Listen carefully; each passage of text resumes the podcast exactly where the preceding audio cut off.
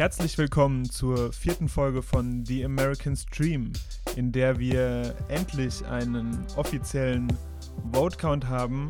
Ähm, Joe Biden hat 306 Electoral Votes gewonnen versus 224 ähm, von Trump.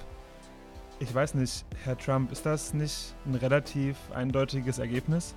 We had 306 to, I guess, 223, which was a tremendous margin of difference. We won the Electoral College by a lot. 306 to 223, I believe. We ended up with 306 to 223. That's a pretty big victory. I ended up with 306. That was good numbers. 306 to 223. That's a pretty big. Remember? 306 to 223. That's a pretty good shellacking.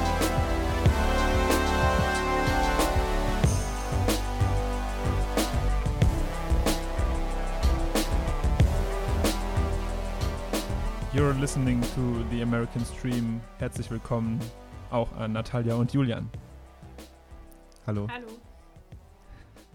Julian, dein Hallo war jetzt auch ein bisschen unmotiviert. nee, ich bin voll motiviert. Ich habe ich hab richtig Lust heute wieder. Das ist gut. Julian hat immer Lust. Hat Natalia auch Lust? Absolut. Ich kann es kaum abwarten. Worüber wollt ihr, worüber wollt ihr sprechen? Also ich habe eine richtig schöne Geschichtsstunde mitgebracht. Die würde ich aber ein bisschen Uh. ans Ende oder eher in die Mitte von der Folge legen über Begnadigungen mit historischem und auch aktuellem Bezug.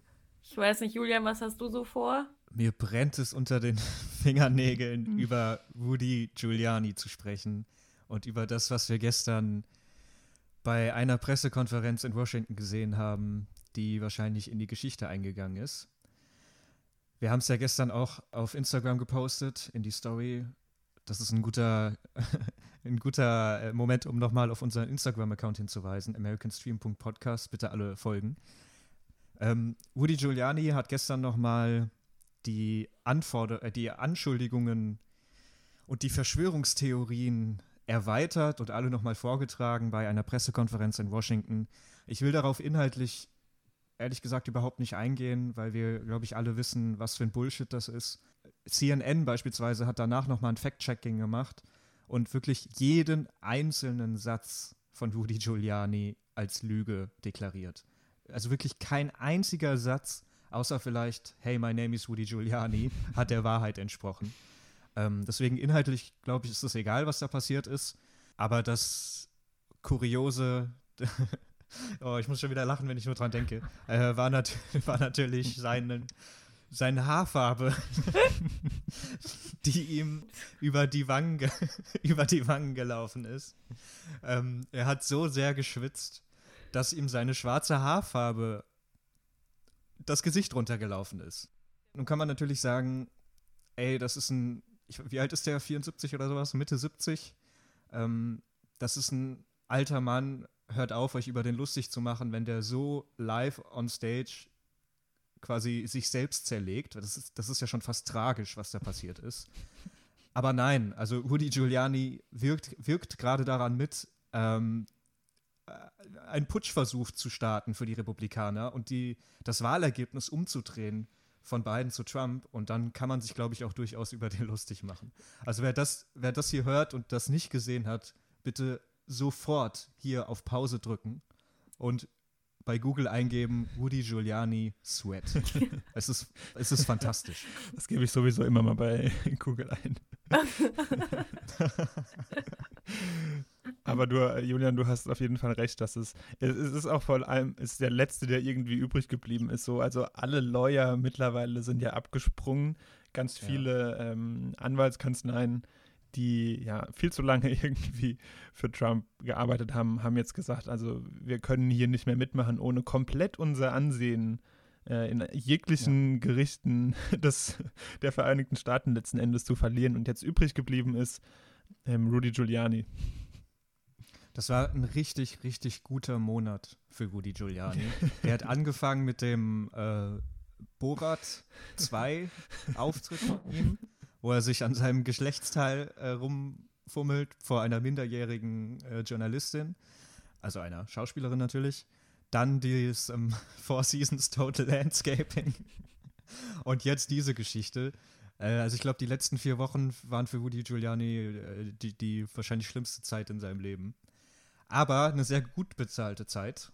Ähm, wie wir wissen, ich weiß gar nicht mehr, wer das war, die New York Times oder wer das aufgedeckt hat, ähm, was Trump an Giuliani zahlt für die ganze Geschichte, hm. nämlich 20.000 Dollar pro Tag. Hm. Nicht schlecht. Wir sind jetzt Tag 17 nach der Wahl. Ihr könnt euch ausrechnen, wie viel der alleine seit dem 3. November daran verdient hat, äh, das Wahlergebnis komplett über den Haufen zu werfen. Er, er ist ja nicht dumm, ne? You think we're stupid? You think we're fools? oh Mann. Ach. Ja, ähm, ich weiß nicht. Ich hatte ein bisschen Angst, dass diese Folge hier ein bisschen kurz wird diese Woche, weil ich das Gefühl hatte, dass bis Dienstagabend oder Mittwoch nicht so viel passiert ist, über das wir reden können. Aber dann sind ja doch noch mal ein paar Abgesehen Sachen Abgesehen davon, dass, äh, die Demo, dass die Republikaner immer noch versuchen, die amerikanische äh, Demokratie genau. zu overthrown, ja. ist, ist nicht viel Neues passiert. Ja. Ja. Nein, aber klar, aber hast recht. Das ist recht. jetzt ganz normaler Alltag. Das ist halt echt schon Alltag geworden. Ja, leider ja. Ähm, übrigens, ach nee, ja. Ich will jetzt nicht in jeder Folge mit Romney und Ben Sass erwähnen, aber die beiden haben nochmal nachgelegt und sich nochmal sehr deutlich gegen Trump und auch erstmals jetzt gegen die eigene Partei geäußert auf Twitter. Ähm, wollte ich nur nochmal kurz, kurz einwerfen. Ja, es sind ja noch ein paar andere Legal-Geschichten, äh, ein paar Rechtsgeschichten äh, unterwegs. Habt ihr eine Zahl im Kopf, wie viele Rechtsstreitigkeiten es gerade gibt oder wie viele Klagen der Republikaner gegen die Wahlergebnisse? 20. Es, ja, es sind jetzt, wenn ich richtig liege, 35. ähm, es, also bisher, beziehungsweise 35 sind gelaufen. Äh, in 34 wurde die Klage abgewiesen. Woody Giuliani hatte, hatte gestern noch einen äh, Termin vor Gericht in Pennsylvania. Und das Interessante oder das, äh, ja, mich macht das eigentlich eher wütend, was er da vor Gericht gesagt hat. Ähm, vor Gericht behauptet er nämlich, es gibt kein Voter Fraud. Das ist doch unfassbar. Der stellt ja. sich vor die Kameras und haut eine Voter Fraud Anschuldigung nach der nächsten raus. Und vor Gericht sagt er dann aber, es gibt keinen Voter Fraud, sondern er will einfach nur die Möglichkeit haben, die Wahlergebnisse zu überprüfen. Das liegt natürlich daran, dass es äh, strafbar ist, vor Gericht die, die Unwahrheit zu sagen. Das heißt, wie du schon gesagt hast, der ist nicht dumm. Der weiß ganz genau, dass das kein Voter Fraud ist. Aber der behauptet, behauptet das einfach trotzdem, sobald er vor einer Kamera steht. Unfassbar, der Typ. Komplette Selbst, äh, wie nennt man das? Selbstdeklassierung innerhalb der letzten Wochen. Ja, jeglichen Self-Respect auf jeden Fall schon lange verloren. Ich hoffe und würde mich sehr auf die Zeit post-Trump natürlich ähm, freuen, aber auch post-Giuliani, wenn wir uns mit dem, ja. mit diesem Menschen, wenn also wenn wir uns einfach nicht mehr mit ihm rumärgern müssen, so und er, ja. also weg vom Fenster ist so. Weg aus der Öffentlichkeit. Vor allem, wenn man bedenkt, dass er eigentlich ja schon 2008 weg vom Fenster war, ja. als seine Präsidentschaftskandidatur gescheitert ist. Und jetzt haben wir 2020 ja. und der Typ ist irgendwie immer noch im Business. Ja, ja. Naja. Und vor, also auch und was, was für, und was für Menschen sich von, also die zwielichtigsten Typen, die sich schon von Trump abgewendet haben. Und er, er schafft es immer noch, er ist immer noch am Start irgendwie. Also wenn wir an äh, keine Ahnung, Michael Cohen denken oder wie hieß der? Ja, weiß ich nicht mehr. Kommunikationschef Scaramucci.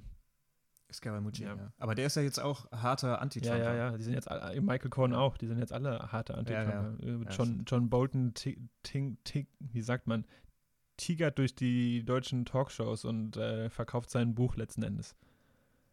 Dieser Bolton, ne? Ich habe den das war ganz kurz vor der Wahl, glaube ich, Ende Oktober. Ähm, da war der live bei CNN zugeschaltet. Da hat man seine Wohnung im Hintergrund gesehen. Hm. Das war auch, also der ist auch irgendwie eine komische Gestalt. Der hatte irgendwie sechs leere Bilderrahmen hinter sich hängen. und ein so ein, Das ist was in seinem so Herzen ein ist. Elefant auf dem Tisch stehen. Das sah Nichts. aus wie so, ein, wie so ein Souvenir, was man aus Thailand mitbringt oder so. Ja. Also eine sehr, sehr seltsame Wohnungseinrichtung. Ja, keine Ahnung. Wie richten Kriegstreiber ihre Wohnung ein? So anscheinend. Okay. Schluss mit Rudy Giuliani. Weg. Abgehakt. Rudy Giuliani hat aus ähm, Du kriegst nicht Dem- genug, oder? Rudy Giuliani hat aus dem hat aus dem Fehler, den Sk- Skandal, der, den Trump erzeugt hat, indem er, was heißt Skandal, aber ähm, als rauskam, dass er Tax-Dollars, also ähm, dass er Steuergelder dafür verwendet hat, ähm, seine Frisur sich machen zu lassen und das 20k, ich glaube 20.000 oder so und seine äh, Schminke ständig gekostet hat, ähm, hat sich Giuliani gedacht, ich mache das einfach selber und färb, meinen Hel äh, färb meine Haare mit Buntstiften. You think we're stupid? You think we're fools? Okay, okay, wirklich genug jetzt. Bei Trump gab es das ja auch, weil der ja irgendwie jetzt auch nach der Wahl innerhalb von einer Woche komplett ergraut ist. Äh, von diesen orangenen Mhm. Haaren jetzt Mhm. irgendwie komplett in Grau. Also, ja. Alte Männer und er hat seinen Glanz Eitelkeit. verloren. Ja. Ja. Wollen wir direkt mit einer großen Geschichte weitermachen oder erst nochmal was Kleines zum Aufwärmen? Wie Ich, ich, fühl- ich fühle mich, ich fühl mich schon warm. Leg los. Mit, gib uns die Big Stories. Okay, dann kommen wir von einem äh, von einem äh, demokratiefeindlichen Republikaner zum nächsten. Lindsey Graham. Unser Lieblingssenator aus South Carolina. Jonas, erzähl mal, was passiert ist. Lindsey, Lindsey Graham hat versucht, ähm, legal abgegebene Briefwahlstimmen, also hat die Governors, oder? Aus Staaten, Ja. ähm, die Ja, dem, beziehungsweise in Georgia den ähm, Secretary of State Ja. und in Nevada auch. Die Secretary of States, ähm, das ist ja auf Bundesebene in den USA der Außenminister. ja, Ähm, nicht alle Staaten, aber manche Staaten haben auch Secretary of States, die agieren dann aber ironischerweise eher so als Innenminister, also das, was in Deutschland ein Mhm. Innenminister machen würde. Und die sind leider, würde ich mal sagen, auch für die Organisation von Wahlen zuständig. Genau, also er hat die Verantwortlichen ähm, angerufen und sie mal ganz höflich nachgefragt, ob es denn eine Möglichkeit gäbe, ähm, legal abgegebene Stimmen in hauptsächlich demokratisch wählenden ähm, Gebieten rausschmeißen zu können, weil irgendwelche Unterschriften ähm, angeblich nicht mit der im System registrierten Unterschrift übereinstimmen würden. Also wenn sein Argument war, wenn das bei letzten Endes einem oder wenigen vorkommt und ob dann die Stimmen dieser ganzen, dieses ganzen Auszählungsgebietes rausgeschmissen werden könnten. Das Ja, ist ja klar. was, was die Republikaner sehr, sehr gerne machen, diese Signature-Vergleich. Ja. Ähm, das ist ja auch das, was Stacey Abrams bei der Gouverneurswahl in Georgia 2018 ge- äh, ganz scharf kritisiert hat. Ähm, ich kann nochmal auf den Film All In, A Fight for Democracy hinweisen auf Amazon Prime, wo Stacey Abrams quasi in der Hauptrolle ist, äh, nach ihrer verlorenen Gouverneurswahl 2018. Ich glaube, es ist keine Verschwörungstheorie, wenn man sagt, dass sie diese Gouverneurswahl nur verloren hat, weil ihr Gegenkandidat, Brian Kemp von den Republikanern, ähm, bevor er zur Gouverneurswahl angetreten ist, selbst Secretary of State war. Also der Kandidat der Republikaner, der Gouverneurs, Gouverneur werden wollte, hat sozusagen selber entschieden, wer denn zur Wahl Mhm. zugelassen wird und wer nicht. Das ist eigentlich ein Skandal. Ähm, da kritisiert sie ja ganz hart, dass sich Unterschriften einfach von Grocery Store zu Grocery Store unterscheiden können. Ähm, und dass der kleinste Unterschied von der Unterschrift auf dem, auf dem Ballot äh, oder auf dem, auf dem, auf dem Brief, wie nennt man das, auf dem Briefzettel, Wahlzettel? ähm, ja, Ja. dass der sich, dass, wenn sich Unterschriften da unterscheiden, dass das was völlig Normales ist. Natürlich sieht nicht jede Unterschrift 100% gleich aus. Ja, ich weiß nicht, wie es euch geht, Ähm. aber ich krakel da irgendwas hin. ja, Ja, also meine ändert sich manchmal auch dreimal im Jahr, so Ja. auf die Art. Je nachdem, was gut aussieht. Und das ist nicht nur in Georgia ein Problem, sondern auch in äh, demokratischen Hochburgen wie Kalifornien Kalifornien hat ja einen sehr hohen asiatischen Anteil. Ähm, und Asiaten beispielsweise haben nun mal in ihrem Heimatland einen anderen Namen als in den USA. Dementsprechend ändert sich auch ihre Unterschrift. Ähm, und dass man dann nicht jedes Mal dieselbe Unterschrift hat oder nicht jedes Mal die Unterschrift zu 1000 Prozent gleich aussieht, ist einfach was völlig Normales. Und diese Unterschriften werden einfach in republikanisch geführten Staaten sehr, sehr häufig dann nicht anerkannt, beziehungsweise die Stimme wird nicht anerkannt. Mhm. Ähm, das war also das, was Lindsey Graham hier auch versucht hat in Georgia. Beziehungsweise er hat ja nur nachgefragt, er hat sich ja nur erkundigt, ja, ja, wie das dann so funktioniert. Ja, ja also ich finde es so eine unfassbare Vorstellung, dass Lindsey Graham, vermute ich mal, damit davon kommt. Ja. Ich meine, sein Ruf ist jetzt ruiniert, außer bei Trump-Republikanern. Ähm, der hat sich ja generell innerhalb der letzten vier Jahre seinen Ruf komplett ruiniert. Vom absoluten Glaubwürdigkeit vor Hardcore, ja. ja. vom Hardcore-Trump-Gegner zum Hardcore-Trumper. Und also, dass der das jetzt ernsthaft versucht.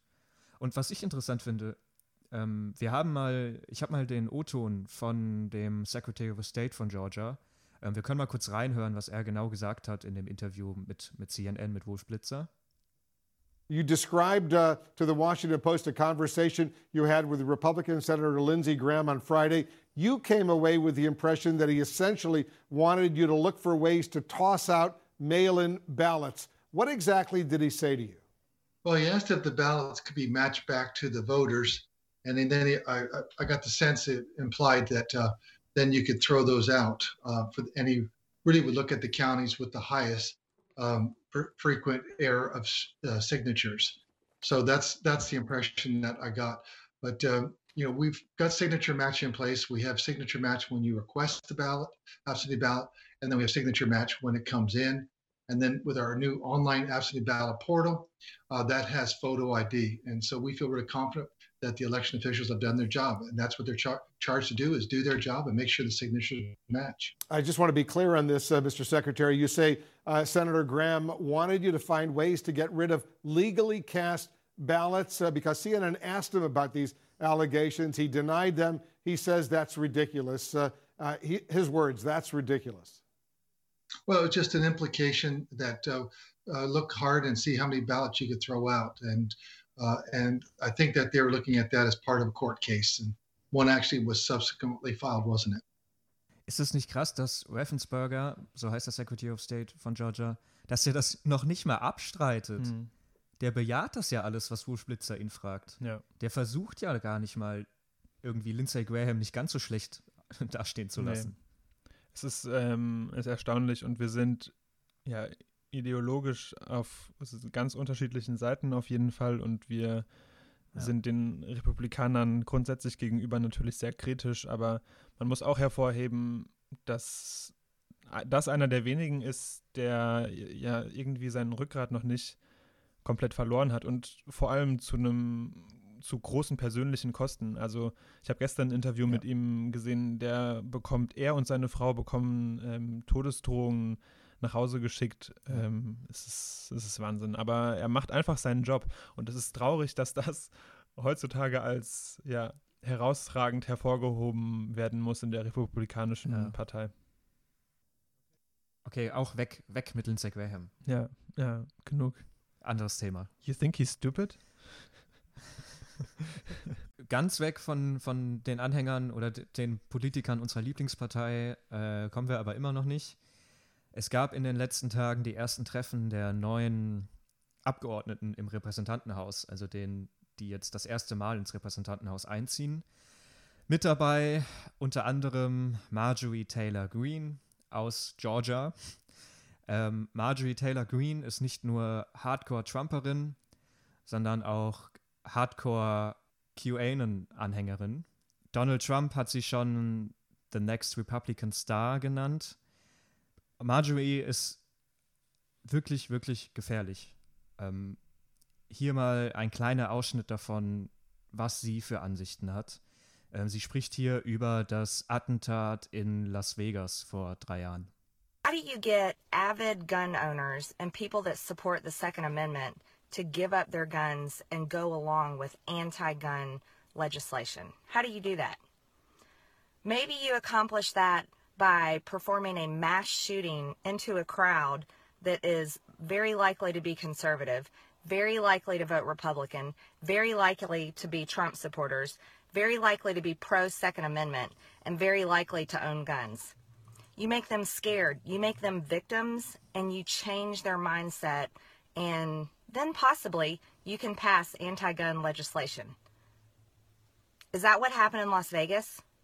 Is that why um, the country music festival was targeted? Because those would be the people, would be the ones that we would relate to? Are they trying to terrorize our mindset and change our minds on the Second Amendment? Is that what's going on here? Was?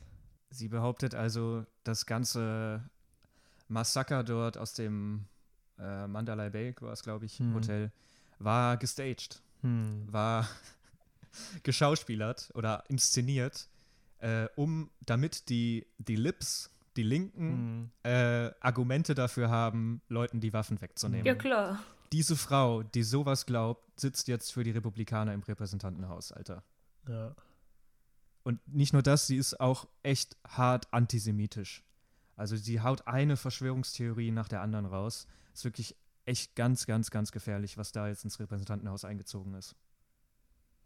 Es, ist- also es ist so, es ist wirklich, ist Wahnsinn, diese ganze QAnon-Geschichte, ähm, wie sich das viele Republikaner in den höchsten Ämtern zunutze machen. Ich meine, Trump natürlich, der ähm, immer wieder gesagt hat, ich weiß nicht, was das ist und natürlich dabei in Augenzwinkern hatte und ähm, letzten Endes natürlich, also vor allem auch viele Anspielungen hat auf Rallyes ähm, fallen lassen, aber auch jetzt i- im Repräsentantenhaus, dass es sie sich das so schamlos zunutze machen, ähm, um irgendwie auf Facebook verwirrte republikanische AnhängerInnen ähm, noch weiter zu verwirren und zu bestärken in dieser, wie du richtig sagst, äh, antisemitischen, äh, rassistischen und vollkommen absurden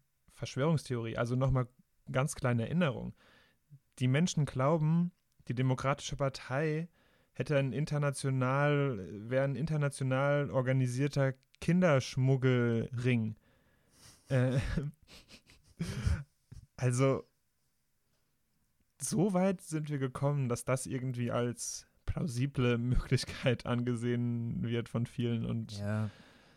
Das zeigt halt auch nochmal, wie, ähm, wie das Parteiensystem oder wie Parteien verstanden werden in den USA. Weil ma- man kann ja immer darauf rumhaken, äh, ist das überhaupt eine Demokratie, wenn es nur zwei Parteien gibt? Aber Parteien in den USA sind ja was ganz anderes als das, was es beispielsweise in Deutschland ist. Mhm. Parteien in Deutschland sind äh, natürlich auch Organisationen, aber sind natürlich vor allem, da geht es natürlich um die Organisation, aber vor allem um natürlich um eine gewisse politische Richtung, um, um Ideologie. In den USA steht die Organisation an erster Stelle und vor allem das Finanzielle. So eine Partei ist wahnsinnig hilfreich, wenn du irgendwo kandidieren willst. Ähm, und es ist ja nun mal so, dass beispielsweise die Demokraten in Kalifornien oder New York City haben mit den Demokraten in Montana oder Ohio nichts Nicht zu tun, zu tun. sozusagen. Das sind ja komplett Mhm. andere Spektren. Und genauso ist- es bei den Republikanern natürlich auch. Die Republikaner in Georgia oder, keine Ahnung, Alabama sind natürlich auch andere Demokraten, äh, andere Republikaner Ja. als die Republikaner in Massachusetts beispielsweise. Aber irgendwann muss da ja trotzdem mal eine einheitliche Linie gefahren werden. Es kann doch wirklich nicht sein, dass man solche Leute überhaupt zulässt, dass das passiert. Also wahrscheinlich haben wir in zwei oder vier Jahren mehr QAnon-Anhänger der Republikaner im Parlament sitzen als People of Color bei den Republikanern. Das ist unfassbar. Fuck, ist das depressing. Ja. Sie hat übrigens ähm, nach diesem Treffen in, in Washington im Repräsentantenhaus, ähm, hat sie auf Twitter auch noch eine Lüge rausgehauen, die ist relativ harmlos, aber die zeigt auch, wie schamlos sie einfach vorgeht und wie das seine, ihrer Anhängerschaft offenbar völlig egal ist. sie hat ein Video getwittert, wie sie in ihrem Hotelzimmer Sport betreibt und sich da, da ähm, darüber beschwert, ähm, dass alle Fitnessstudios in DC zu hätten.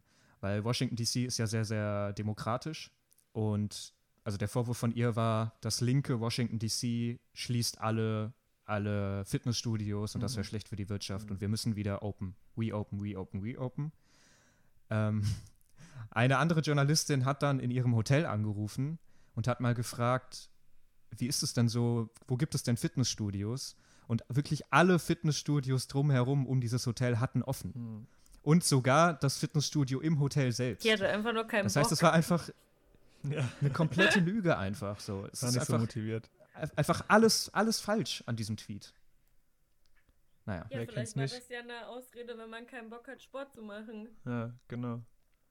Das ist eine gute Ausrede. Kein ja, Bock auf Sport. Die benutze ich jetzt gerade auch wieder seit ein paar Wochen. ja. Danke, Die Merkel. Demokraten sind schuld. ja, stimmt. Haben wir es jetzt mit den Republikanern? Ich oder? weiß nicht, ihr habt schon, ihr habt ja schon mehrmals gesagt, dass es das jetzt war, aber ihr kommt irgendwie nicht davon los. Ja, was hast du denn noch? Was hast, was hast du noch dabei, Julian? Den Militärstreik gegen den Iran von Präsident Trump höchstpersönlich ja.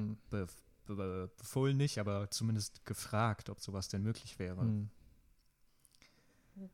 Donald Trump hat noch bis zum 20. Januar 2021 Zeit, um so viel Welt Chaos anzurichten wie möglich. Ja. Und äh, Joe Biden äh, so viel Chaos zu hinterlassen wie möglich. Ähm, Donald Trump hat deshalb seine Pentagon-Advisor gefragt, wie man denn militärisch gegen das Atomprogramm des Iran vorgehen könnte. Ich spüre die, die Entsetzung in euren Gesichtern. Ich muss sagen, als ich das gelesen habe, also als ich irgendwie die Push-Benachrichtigungen bekommen habe von einer Zeitung oder was auch immer das war, da war ich gar nicht so entsetzt. Also erst so im zweiten Moment, im ersten Moment war es halt so, ja, was sonst. Und dann hm, habe ich das erst ist halt so, das Schlimme, ne? dass man das schon erwartet. Ja, ja also wir hatten uns ja auch direkt nach der Wahl darüber unterhalten, wo wir meinten, da wird schon noch irgendwas in Richtung Atombomben oder sonst was kommen. Das Ding ist ja auch, dass er das ähm, Abkommen mit dem Iran, was Obama ausgehandelt hat, hat er ja quasi in den Müll geworfen was dafür gesorgt hat, dass der Iran ordentlich nachlegen konnte, was äh, die, äh, das Amount of Uranium angeht.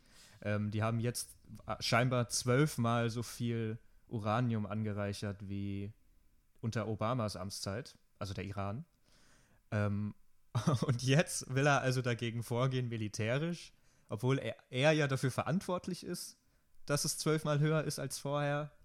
Alter. Das ist wahrscheinlich das, was äh, in der Trump-Welt einem, ein, also dem Eingeständnis eines Fehlers am nächsten kommt. Letzten Endes, ja, dass er seine Politik jetzt mit Atombomben ähm, zurechtrücken will. Ja. Und er findet das ja auch noch geil, weil das, weil das männlich ja, ist ja, und Stärke beweist Fall, und ja. Be be unterstreicht auch nur nochmal, wie unglaublich gefährlich dieser Mann ist, was er ernsthaft, was er ernsthaft in Betracht zieht um letzten Endes sein Image zu retten. Also es, es, ist, es, ist, es ist unvorstellbar. Und er muss so schnell wie möglich weit, weit weg vom Weißen Haus, weit, weit weg von irgendwelchen Nuklearcodes. also, ja.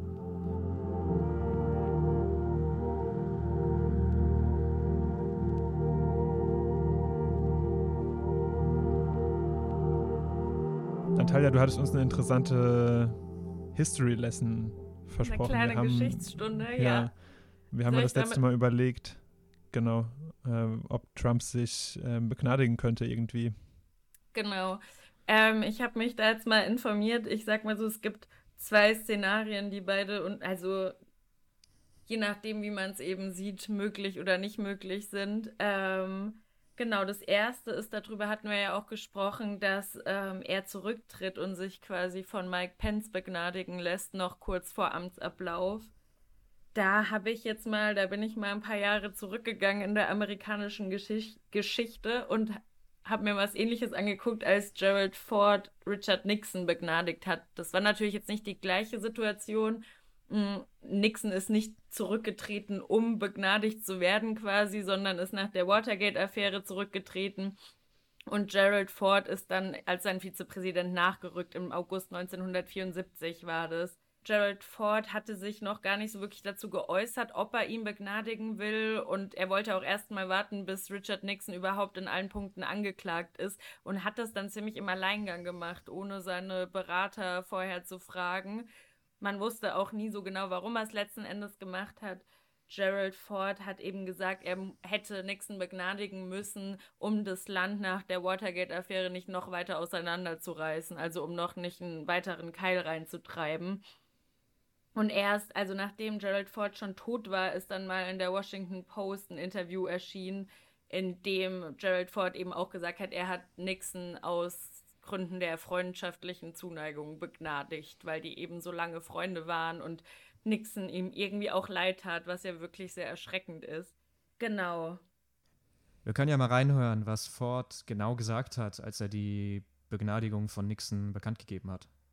Finally, I feel that Richard Nixon and his loved ones have suffered enough and will continue to suffer no matter what I do, no matter what we as a great and good nation can do together to make his goal of peace come true. Now, therefore, I, Gerald R. Ford, President of the United States, pursuant to the pardon power conferred upon me by Article 2, Section 2 of the Constitution, have granted, and by these presents do grant, a full, free, and absolute pardon unto Richard Nixon for all offenses against the United States which he, Richard Nixon, has committed or may have committed or taken part in during the period from July 20, 1969 through August 9, 1974. Irgendwie, also das, wie du es ja auch gerade gesagt hast, Natalia, das erste Argument, was, was Ford hier anbringt, ist, wie schlecht es Nixon damit geht und seiner Familie. Ähm, und danach, wenn ich es gerade richtig verstanden habe, kommt ja erst, äh, wir müssen als, als Land wieder zusammenhalten. Und das ist gut fürs Land, wenn wir die Geschichte jetzt hinter uns lassen. Genau, vor allem, ich finde, das ähm, erste Argument ist doch schon so irrelevant, nur weil er ihn jetzt begnadigt. Ich meine, ja, okay, da wird jetzt der, der, also die, die Strafverfolgung, die Gerichtsprozesse werden dadurch ausbleiben, aber die Anschuldigungen sind doch nicht weg, nur weil er ihn begnadigt, oder? Also was in den Köpfen ja. der Menschen los ist. Naja, nichtsdestotrotz, er hat ja die, ähm, die Verfassung angesprochen, diesen zweiten Artikel der Verfassung, der eben dem Präsidenten die Macht gibt, Strafaufschübe und Begnadigungen für Verbrechen gegen die Vereinigten Staaten zu gewähren. Ausgenommen davon sind die Amtsenthebungen. Und die Begnadigung von Nixon hat dann für Gerald Ford auch so ein bisschen das Karriere aus begnadigt, äh, genau. Seine Karriere wurde auch Seine begnadigt. Seine Karriere ja. wurde dann auch begnadigt. Nein, genau, das hat für ihn das Karriere ausbedeutet. Also man sieht zumindest die Begnadigung eben als einen triftigen Grund dafür. Und Gerald Ford war tatsächlich ziemlich beliebt, als er dann als Präsident ähm, eingesprungen ist. Der war irgendwie so der, der normale Typ von nebenan, ein bisschen mopplig, so ganz gemütlich und irgendwie genau das, was die Gesellschaft gebraucht hat, eben nach dem Skandal der Watergate-Affäre. Aber dann eben die Begnadigung, die hat ihm dann einen Strich durch die Rechnung gemacht. Er wurde dann bei der Wahl gegen Jimmy Carter nicht wiedergewählt. Ähm, und das könnte quasi Mike Pence ja auch drohen, wenn er Donald Trump begnadigen würde. Und da haben wir uns ja schon mal Gedanken drüber gemacht, ob das überhaupt möglich ist. Und tatsächlich ist es möglich, eben, dass Trump zurücktritt und Pence dann ähm, einspringt. Das 25. Amendment der Verfassung würde den beiden dann quasi zum gewünschten Ausgang verhelfen. Das besagt nämlich, dass der Vizepräsident dem Präsidenten folgt, wenn das Amt des Präsidenten vakant wird. Und es wird vakant, wenn der Präsident nicht mehr amtsfähig ist, also wenn dessen Amtsunfähigkeit festgestellt wird. Und die dritte Regelung in diesem Amendment sagt eben, dass die Amtsunfähigkeit auch vom Präsidenten selbst festgestellt werden kann. Wo wir aber wieder bei der Frage wären, ob Trump sich selber eingestehen würde, dass er psychisch scheinbar diesen Anforderungen von dem Amt nicht mehr gewachsen ist. Aber es hätte ja für ihn einen guten Ausgang, dass er begnadigt werden könnte. Tatsächlich ist es auch schon egal, ob jetzt schon gewisse Verfahren gegen Trump eingeleitet sind oder nicht. Das regelt ein Dekret vom Supreme Court von 1876, das eben besagt, dass der amtierende Präsident quasi uneingeschränkt begnadigen kann, egal ob es vor, während oder nach der Strafverfolgung ist. Also Trump muss weder schon, also muss weder schon verurteilt worden sein, noch muss überhaupt noch müssen überhaupt die Ver Strafverfolgung eingeleitet worden sein. Also er wäre sozusagen begnadigt for life, oder was? Genau, also auf, auf Bundesebene, ne? Also auf bundesstaatlicher ja, das, Ebene mh. nicht, aber ja, genau. Viel zu viel Macht, ey, oder? Viel zu viel Krank, Power ja. im Hand. Im aber das hieße Person. auch, dass die, ähm, äh, die Untersuchung beispielsweise in New York von, äh, was war das? Ich glaube in New York vor allem finanzielle, also Falschverwertung ja, von, von Wahlkampfspenden von und sowas. Bezirksstaatsanwalt in, in Manhattan, die Klage. Die könnte, die könnte nicht verhindert werden. Das würde weitergehen. Ja, das, genau, also das ist, das ist komplett egal. Das ist ja das, was jetzt dieser Bezirksstaatsanwalt von Manhattan eingeleitet hat, Cyrus Vance. Und das wird auch so weitergehen, ohne okay. Also genau das ist jetzt eben so ein bisschen die Frage, ob, ähm, ob Mike Pence das auch machen würde, weil vielleicht will er ja 2024 auch nochmal zur Wahl antreten. Pence. Gut, so. ja, 100 Prozent ja, er das. Ich meine, so was ihr jetzt. Der wird 100 Prozent kann. Ich glaube aber ja selber jetzt... nicht, dass er eine Chance hat, oder? Also. Mm, ja, doch, natürlich. Nee. Mike Pence? Mike Pence und Mike Pence und Nikki Haley gemeinsam mit Nikki Haley als Vizekandidatin. Aber ist doch und sofort wählen die den. Trump hat seinen Trump hat seinen seinen Typ, sein also ich kann es nicht Charisma nennen, weil es ein Arschloch-Charisma ist, aber ja, Mike Pence ist, ist, ist wie eine ja, leere eben. Hülle, klar, der hat überhaupt genau. kein Charisma. Deshalb, also kann aber, ich mir nicht vorstellen. Äh, äh, Donald Trump hat Frauen vergewaltigt und wurde trotzdem. Das gewählt. Traurige ist, dass also, da Männer halt drauf stehen leider anscheinend ziemlich viele. Ja, ähm, ja. Aber Mike Pence hat, ähm, ja. ja, naja. Ich glaube schon, also der wird es auf jeden Fall probieren. In, ja, bestimmt wird das probieren. Aber Außer natürlich Donald Trump. Donald Trump tritt nochmal an. Ich weiß nicht, ob er dann gegen Donald Trump äh, kandidieren wird. Es aber ist ja jetzt auch nicht, es ist probieren. ja jetzt auch eher ein bisschen spekulativ, was ich euch hier mitgebracht habe. Jedenfalls, ähm, genau, falls er antreten wollen würde, ob er es jetzt tut oder nicht, wär, könnte man ja davon ausgehen, dass es eben für ihn dann auch so eine so No-Go einfach wäre, was ihn dann diskreditieren würde. Wobei, was wir jetzt halt ja. mittlerweile über die Republikaner hören, ist halt auch die Frage, ob das dann überhaupt noch irgendjemand interessieren würde. Mhm. Man weiß es letzten Endes nicht. Es kann ja, aber man weiß auch nicht, mit was Trump ihn vielleicht, was heißt erpresst, aber was er ihm für Gefallen oder sonst was anbietet für diesen Schritt. Letzten Endes werden wir es erst wissen, wenn es soweit ist. Eine andere Möglichkeit für ein Szenario ist ja, dass Trump sich selber begnadigt, das jetzt in den US-Medien ziemlich ähm, ja, präsent diskutiert wird. Ich finde, das ist auch so was Schönes, irgendwie, das hört sich einfach so abstrus an, aber bei ihm, also bei Trump mhm. auch schon wieder so ganz normal. Also es wundert einen schon wieder nicht, dass sich ein mhm. Präsident selbst begnadigt. Ähm, ja, Trump hat auch schon in mehreren Tweets das quasi mehr oder weniger, also was heißt angekündigt, aber hat eben immer wieder gesagt, ja, natürlich kann ich mich selber begnadigen und deshalb jetzt so ein bisschen die Angst davor, dass er es auch machen wird. Und tatsächlich spricht jetzt erstmal nichts dagegen, gegen so eine Selbstbegnadigung, also auf gesetzlicher Ebene. Es gibt aber im Urteil vom Supreme Court von 1915, das dann quasi sagt, eine Selbstbegnadigung kommt einem Schuldgeständnis nahe. Also wenn sich der Präsident selber begnadigt, dann hat er eigentlich auch schon seine Schuld eingeräumt, was ja dann aber letzten Endes egal ist, weil er ja begnadigt ist. Hat, ja. ja. Ich habe das nach der, wir hatten das ja in der letzten Folge schon das Thema, ich habe das nach, nach der Aufnahme direkt gegoogelt, panisch, can a president pardon himself? Äh, und war echt ein bisschen geschockt, dass das theoretisch möglich ist. Ja, zumal, also, wenn. Er kann es zumindest Genau, probieren. und wenn, wenn man das dann so auslegt, dass eine Selbstbegnadigung ein Schuldeingeständnis ist, dann hätten die Demokraten und Demokratinnen quasi auch nochmal die Möglichkeit, nochmal ein Impeachment oder sonst was einzuleiten, was ja aber dann letzten Endes scheißegal ist, weil er jetzt eh bald weg ist. Also ob man sich die Mühe dann nochmal macht, das ähm, zu verfolgen, ist halt die Frage. Und vor allem, ob man, ob man denkt, dass da irgendwas im Sen Senat passieren würde mit Lindsey Graham immer noch als Mehrheitsführer. Ja. Ja, vor allem, wenn jemand rechtliche Schritte dagegen einleitet, wenn er sich selbst begnadigt, dann landet das vom Supreme Court. Und da ist halt auch die Frage, wie, wie würde es da ausgehen?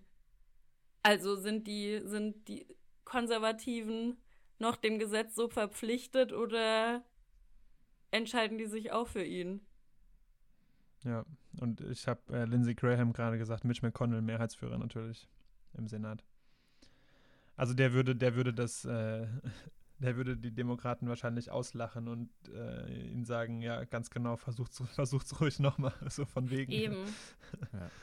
Aber auch hier ist es letztlich so, wir müssen erstmal abwarten, was passiert. Er kann es theoretisch, es wird aber doch, glaube ich, sehr schwer und Biden und sein zukünftiger Justizminister beziehungsweise die zukünftige Justizministerin müssten Trump ja erstmal anklagen. Und das finde ich ist auch eine Frage. Ich denke mir zwar, ja, macht das, also um ein bisschen Integrität zu wahren, sollte er ihn eigentlich anklagen, aber dann ist er halt auch kein President for all Americans. Also ja, scheißegal. absolut. Scheißegal. Aber es ist halt die Frage, wie er das dann sieht, ne? Ob er Wir wissen, Ja. das habe ich, hab ich rausgesucht, wir wissen, wie er das sieht. Und es ist ähm, ganz witzig, weil du hattest angesprochen, Natalia, was Ford damals gesagt hatte. Und also, dass man heilen möchte, die Nation wieder zusammenbringen. Und das hat Obama, ähm, hat Obama 2008 bzw. 2009 gesagt, als es um die Frage ging, ob Banker ähm, in dem Fall vor allem nach der Finanzkrise noch ähm, strafrechtlich verlangt werden sollen. Und ähm, es gab diesen großen Skandal, wo CIA ähm, Torture bekannt geworden wurde, wo er auch gesagt hat, ich möchte die nicht verfolgen, ich möchte nicht, also dass diese Menschen in der CIA Großes für unser Land tun und unsere Sicherheit und er möchte nicht, dass sie irgendwie äh, über, hinter ihren Rücken schauen müssen und in Angst leben sozusagen. Ähm, und Biden hat in ein sehr ähnliches Horn geblasen und das hier gesagt. I will not interfere with the Justice Department's judgment of whether or not they think they should pursue the prosecution of anyone that they think has violated the law. But I also Including a former not going to- president. it depends on what happens.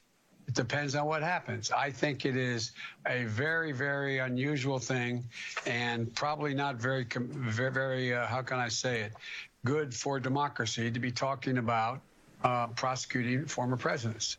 Das war ähm, vor seiner Wahl im August. Jetzt vor also jetzt kürzlicher als President elect hat er zu NBC, glaube ich, war es gesagt, dass ähm, er also er hat Sorgen, dass ähm, Untersuchungen, die das Land weiter spalten würden und vor allem jeden Tag seiner Präsidentschaft ähm, weiterhin Trump als Hauptthema sozusagen hätte und er möchte, he wants to move on, er möchte ähm, es irgendwie hinter sich lassen. Ja, aber also ich weiß nicht, wir wollen alle ähm, on-moven, oder? Ja. Aber das kann doch irgendwie, also ich freue mich auch, wenn man einfach mal mehrere Wochen oder Tage nicht über Trump nachdenken oder sprechen muss. Es kann aber nicht sein, dass dieser Mensch ohne, ohne, also ohne Ja, dass es nicht Sag- irgendwie bestraft wird. ja genau, dass es, genau. Ja. dass es so stehen bleiben kann. Das ist ähm, wirklich, Ist, was ich auch noch gelesen habe, ist, dass es gegen die Normen der angloamerikanischen Gesetzgebung verstößt, wenn sich ein, ein Präsident selber begnadigt, weil da eben so die Norm besteht, niemand darf sein eigener Richter sein, was ich ja auch sehr schön und sehr vorbildlich finde, aber ich meine, da wird Trump sowas von drauf scheißen, denke ich mal. Ja, also, wir wissen was ja, was- bedeuten was dem, ja genau. hält. Also letzten Endes ganz viele Möglichkeiten und auch mal ganz interessant, aber ich glaube, da werden wir uns dann im Januar spätestens nochmal drüber unterhalten, was da passiert ist. Ich glaube, wir können auf jeden Fall sicher sein, dass wir am 19. oder 20. Januar vermute ich mal einen ganzen Haufen von Begnadigungen erleben werden von Trump getrauten. Last Minute. Genau, das ist ja auch ähm, in, der, in der Vergangenheit oft passiert. Also ich habe mal so ein bisschen recherchiert, ja. was es für Begnadigungen gab am Ende der Amtszeit der jeweiligen Präsidenten. Ähm, beide Bush-Präsidenten, also Senior und Junior und Junior, haben politisch Verbündete begnadigt und denen geholfen. Obama hat vor kurz vor seinem Amtsende auch nochmal richtig losgelegt. Der hat bei etwa 1700 Häftlingen die Strafen erheblich verringert oder abgemildert und nochmal 200 Menschen beziehungsweise etwas mehr als 200 Menschen begnadigt. Besonders schön war es auch bei Bill Clinton. Also das waren, glaube ich, auch zwei Skandelchen. Der hat nämlich zum einen seinen Halbbruder Roger begnadigt. Der war wegen Drogenbesitz verurteilt worden und saß auch schon bereits ein Jahr im Knast. Das war keine, also das war keine Haftstrafe mit Hinrichtung oder sonst was. Das wäre also irgendwann auch erledigt gewesen und ziemlich, ziemlich peinlich, da so eine Vetternwirtschaft zu betreiben und den eigenen Bruder wegen einem offensichtlichen Vergehen aus dem Gefängnis zu holen. Das ist total krass, den eigenen Bruder. Also, also wäre er zum Tode verurteilt, könnte ich das verstehen, dann hätte ich es genauso gemacht, aber wegen sowas, den Milliardär Mark Rich hat Clinton auch begnadigt. Der war wegen Steuerhinterziehung verurteilt, aber Clinton hat ihn dann begnadigt, weil dessen großzügigen Spenden im Nahen Osten angeblich den Frieden in die Region gebracht hätte. Also dieser verurteilte Steuerhinterzieher hat den Frieden in den Nahen Osten gebracht. Also Mark, Mark Rich haben wir den Frieden im Nahen Osten zu verdanken. Na, Auf jeden Fall. Danke. Die Sache ist einfach, dass die Ex-Frau von Mark Rich sehr, sehr hohe Geldsummen an die Clinton Foundation gespendet hat und da würden jetzt böse Zungen behaupten, das hängt eher damit zusammen und nicht mit dem Friedensstiften Ach, im Nahen Osten, aber wir werden Quatsch. es nie wissen. Er hat viel geleistet, der Mark. Da du uns jetzt so in den Geschichtsmodus hier gebracht hast, Natalia, habe ich noch gelesen, dass vielleicht auch ein interessanter Vergleich ähm, in die andere Richtung ein bisschen Franklin D. Roosevelt wäre, der nach der Wirtschaftskrise Ende der 20er Jahre ähm, 1933 in seinem ersten Amtsjahr ähm, Ferdinand Pecora hieß der, als Investigator eingesetzt hat. Und sie haben ein sehr, sehr großes und sehr, sehr öffentliches Verfahren gegen ähm, damalige Banker vor allem, die äh, ja durch Vetternwirtschaft, Korruption ähm, und Klientelismus die Finanzkrise mit ausgelöst haben, ähm, gestartet und hat sich eben gegen auch damals vorhandene Stimmen, dass wir nach vorne blicken sollten und ähm, versuchen, eher versuchen, die, das Land wieder zu vereinen und jetzt nicht mehr mit den Fehlern der äh, Vergangenheit uns beschäftigen, ähm, hat sich dagegen durchgesetzt und ähm, gesagt, nee, nee, wir müssen schauen, was schiefgegangen ist. Und ähm, diese, diese Investigations waren ein großer Erfolg. Es kam zu dem Securities Act auf ähm, von 1933, der bis, bis in die 2000er Jahre, glaube ich, ähm, ähm, galt und die äh, Finanzgeschäfte an der Wall Street äh, stark regulierte. Dann wurde er abgeschafft und oh Wunder, oh Wunder, wir wissen, was 2007 ähm, passiert ist.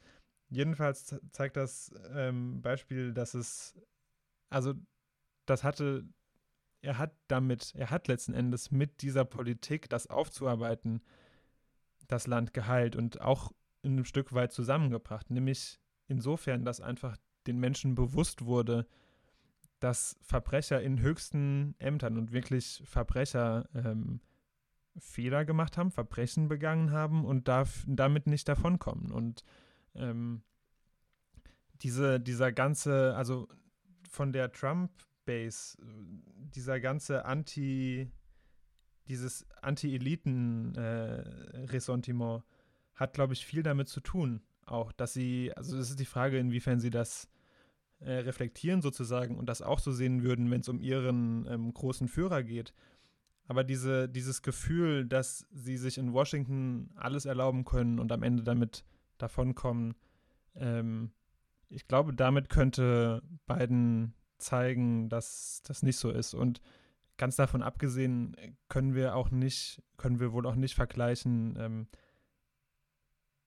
also in beiden Beispielen, was ich genannt hatte, von Obama und auch das andere Beispiel Roosevelt, der es ähm, verfolgt hat, ging es letzten Endes um Banker, die in machtvollen Positionen saßen, gar keine Frage, aber nicht um den fucking Präsidenten selber, wie jetzt.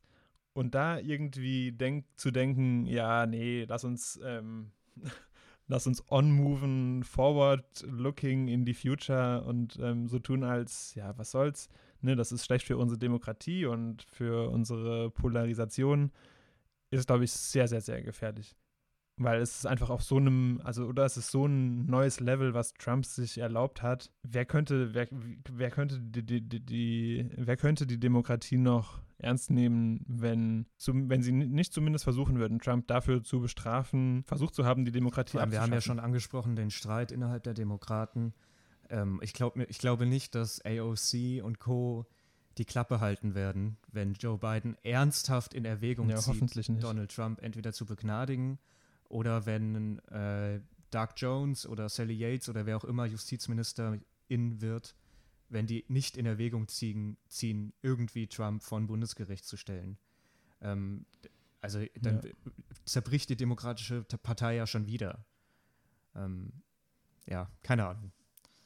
Und, und zu Recht, und zu Recht. Also ja. ich fände es auch, ja. auch nicht akzeptabel. Leute, ich habe noch, ich muss noch zwei republikanische Sachen ansprechen. Danach kommen nur noch positive Sachen versprochen. Danach kommen nur noch positive Sachen von mir.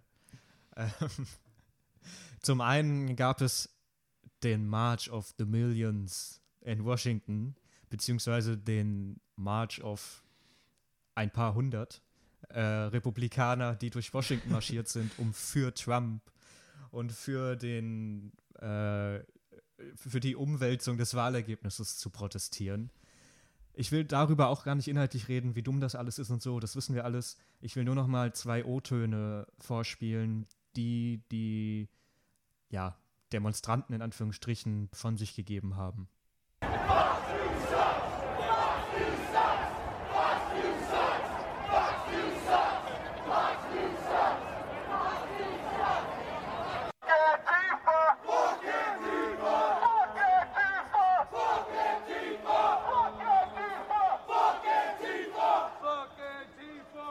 Also ich glaube, Fuck Antifa ist keine Überraschung. Ähm, aber Fox News sucks im Chor zu rufen als Anhänger von Donald Trump ist auch sehr abenteuerlich. Wir haben ja schon, schon in den Folgen zuvor berichtet, wie Fox News ein bisschen abweicht, äh, immer mehr von den Republikanern ähm, oder von Donald Trump zumindest. Ähm, aber dass sie da durch die Straßen ziehen und Fox News sucks rufen, ähm, das können wir auf unser Soundboard äh, einnehmen. Das werden wir wahrscheinlich Oder als Wecker. Fox News sagst. Oh, stell dir vor, du wirst damit morgens geweckt. Was eine Energie. Ja, oder I hear Sound of Victory. Ich glaube, das ist ein richtig energetischer Wecker auf jeden Fall. Und noch eine kurze republikanische Sache, die ich ansprechen will, weil. Dann was? ist aber mal gut. Ja weil ähm, die Meldung dazu erst heute Morgen kam, also aus deutscher Sicht heute Morgen. Ähm, als ich aufgestanden bin, habe ich das gelesen.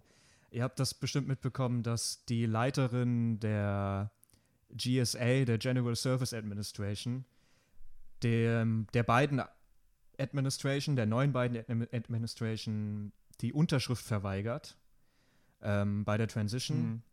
wodurch Präsident-elect Biden und sein neuer ähm, Staff keinen Zugang haben zu Passwörtern, zu Sicherheitsmeetings und so weiter, was normalerweise natürlich jeder Präsident-elect in der jüngeren Geschichte der USA ähm, hatte nach der Wahl. Emily Murphy, die Leiterin dieser Behörde, muss sich nun morgen dafür äh, verantworten und muss morgen eine, eine Anhörung stattfinden, wo sie ja quasi nochmal begründen soll, warum sie die Transition nun verweigert. Also hier kommt ein bisschen was in Gange endlich. Die hat sich ja jetzt fast zwei Wochen lang geweigert, die Unterschrift zu setzen, damit die Demokraten die Schlüssel und Passwörter und Meetings und was auch immer bekommen. Also hier tut sich was. Und auch das ist wichtig, Genau. dass sich was tut, weil wie Biden in einem Interview gesagt hat, äh, wir sind immer noch in einer fucking Pandemic und es geht hier wirklich um Leben und Tod, weil es muss jetzt gerade, wo es ähm, aussichtsreiche Impfstoffkandidaten gibt, organisiert werden, wie die überall hingeliefert werden können. Also die haben oft nur eine äh, relativ geringe Haltbarkeit, wenn sie nicht richtig, richtig gekühlt sind. Da gibt es unglaublich viel logistisch schon allein zu organisieren und jeder verlorene Tag, in dem da die neue Administration nicht Zugang irgendwie zu den nötigen Informationen hat, wird letzten Endes Leben kosten. Okay, jetzt, jetzt habe ich nur noch, nur noch Positives. Ich habe ich hab noch, äh, Oh ich hab noch oh eine, kleine, ich habe noch eine kleine Sache, ähm, weil wir hatten heute eine ähm, ja, historische Einschübe, aber nicht nur wir können Geschichte, die Republikaner können das auch.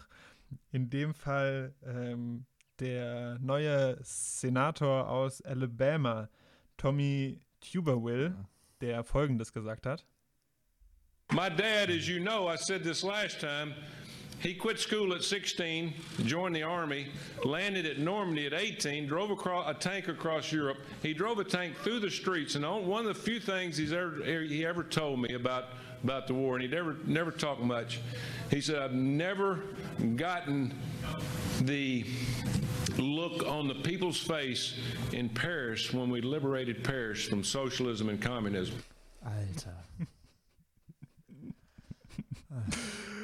Man kennt's, ne? Sein Daddy ist mit dem Panzer durch Europa gefahren und dann kam er in Paris an und hat die endlich von den Kommunisten befreit.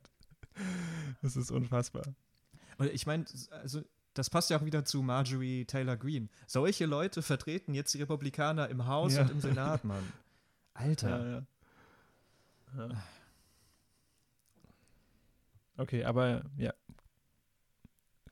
Weg von komischen und gefährlichen RepublikanerInnen. Übrigens hat Joe Biden heute Geburtstag. Er wird Yay. 78. Sollen wir was singen für ihn? Das wollt ihr nicht hören. Ich, Happy Birthday. Happy birthday, Mr. President. Happy birthday